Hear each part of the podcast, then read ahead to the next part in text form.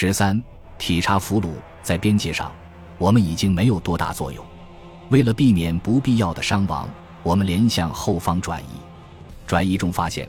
在这丛山密林的纵深地带，几乎所有能作为炮阵地的地方都占领过火炮。此次参战的炮兵之多，难以想象。在一间土房的旁边，一门幺二榴弹炮深深地葬在火炮掩体里，上面盖着一大片伪装网。炮手们规矩地蹲在炮旁。战场上见不到敌人的军人是最恐惧的。我们连的战士半讥半笑地对他们说：“藏得真严实啊！”他们抬头看着我们，像是面对前线撤回的英雄，却无言反击。我们没走出多远，又看见在一个不大的山丘南坡，用推土机推开了一条深约三四米、宽约十几米的沟地。里面摆放了一个十二门一百三十加农炮的炮兵营，正面看去，炮身全部隐藏在沟地里，只有一个个炮口露在外面，像是趴在堑壕里的士兵头。这个营在一次二十四发急速射的射击中，火炮的冲击波和声浪在沟地里来回撞击，每门炮打了十几发炮弹，就有六个瞄准手和部分炮手被震得昏死过去，炮兵营被迫终止射击。经过两个多小时婉转颠簸，我们撤到了离边界八公里的马黄堡以西两公里处驻扎待命。这里是群山环抱的一块开阔地带，曾经是一个高炮阵地，方圆二百米的范围内遍布着构筑阵地翻起的黄土。南边山脚下河湾处的一块平地上，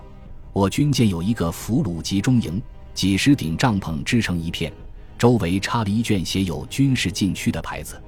圈子里面有二百多个像老百姓般的俘虏，长者七十将近，少者十岁有余，有农夫，也有大队党支部书记，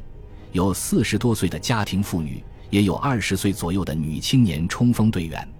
傍晚时分，俘虏们都在帐篷外纳凉，老人们大多孤坐着若有所思，孩子们则在帐篷间无聊的游荡，年轻人们则三五个坐在一起说话。在禁区东北角，有四个穿军装的俘虏在一起说话，特别引我们注意。我走过去观察他们，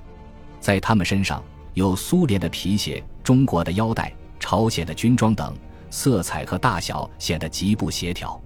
一会儿，在一顶帐篷的门前围了我们很多看热闹的人，我也走过去看个究竟。帐篷里刚送来的越南三个女青年冲锋队员在吃饭，我在门前出现。他们笑着看我，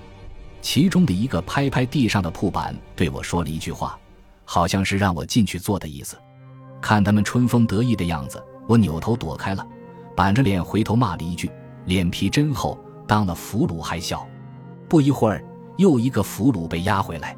他四十岁左右，身材较阔，白净的脸偏胖，走路却有些老态，手上提着的网兜里有七八本马克思。恩格斯和列宁的著作，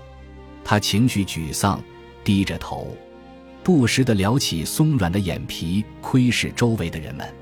被抓时，他正在犁田，是一个大队党支部副书记。禁区北面一百多米是一条进出这个山沟的土路，土路紧挨一条小河，一架小桥北面的几间房子是俘虏管理处。我们在桥边走过的时候。经常听到审问俘虏的吆喝声，有时候俘虏被打得鬼哭狼嚎。如果他们拒不交代，倒也活该；如果真的不知道情况，那就可怜了。一天下午，有两个民工抬着一个东西从俘虏管理处那边向我们连队这边走来，走近了，我们看见长长的棍子中间一段用五条绷带绑了一具死尸，死尸包裹着一床被套和吊床，露着光脚和头。长长的头发，睁着一只眼，狰狞地看着天空，对我们不屑一顾。死尸和我们一样的年纪，腰间渗出一大片红黄色的血迹。高炮掩体的炮手隐蔽所，正像一个埋死人的坑。民工把棍子架在坑的两头，尸体正好悬空在坑的上面。他们用锄头剁断捆着头和脚的带子，只剩中间一根时，尸体的腰椎嘎嘎直响。像一头死猪吊在肉杠上，颤颤悠悠地晃动着。最后一出，尸体落入坑中。我们怕尸体发臭，就帮他们埋了很厚的土。民工把一块带来的木牌子往土堆上一插走了，木牌上写着“粤军三百四十五师某某团某某某”，他是一个侦察排长，五天前潜入我国执行侦察任务。一个夜里，他想摸掉我方一个站在汽车旁的哨兵，他突然从车尾转过去抓杀我们的哨兵，刹那间，哨兵察觉动静，猛一回身，后退两步向他开枪。子弹从他腰部穿过，